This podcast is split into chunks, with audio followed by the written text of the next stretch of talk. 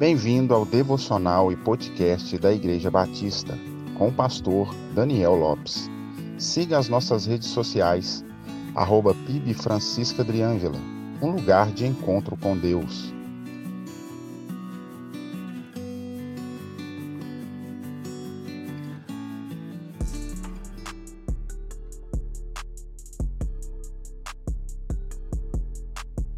Vivemos um tempo onde muitos núcleos religiosos, por não estarem firmados na sã doutrina e comprometidos com Deus e suas verdades, têm escravizado pessoas à ignorância e ao engano.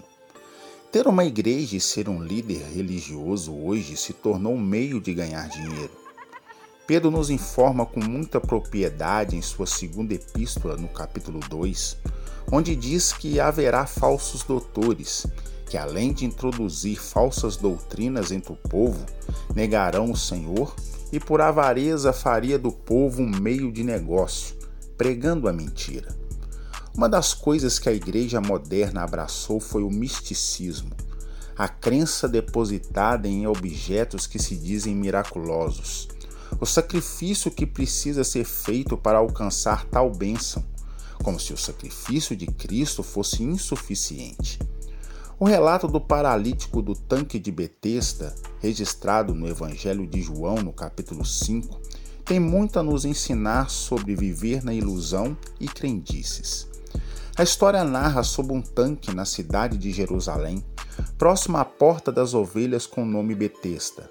Ali era um lugar de sofrimento, por reunir pessoas com necessidade e debilidades, como enfermos, cegos, mancos e ressecados mas também, também por ser um lugar de ilusão. O texto relata que de tempo em tempo descia um anjo que agitava as águas e o primeiro que entrasse na água era curado.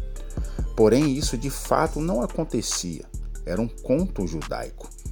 Alguns irão dizer que estou afirmando que a Bíblia está errada ou mentindo, mas não podemos esquecer da historicidade bíblica. Ela narra histórias. E não podemos esquecer o propósito fundamental do texto, que é mostrar a compaixão de Cristo e seu poder.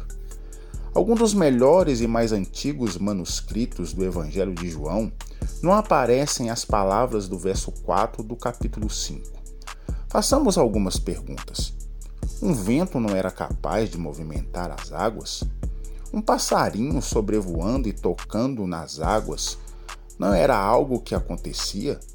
Enfim, se pensarmos um pouco, chegaremos à conclusão que tudo indica ser um conto. Mas Jesus tinha um propósito ali: não só curar o paralítico, mas desmascarar todo o misticismo e engano, mostrar que a verdade joga por terra a mentira, que a bênção não é para quem chega primeiro ou por último, mas sobre aquele a quem Deus quer abençoar.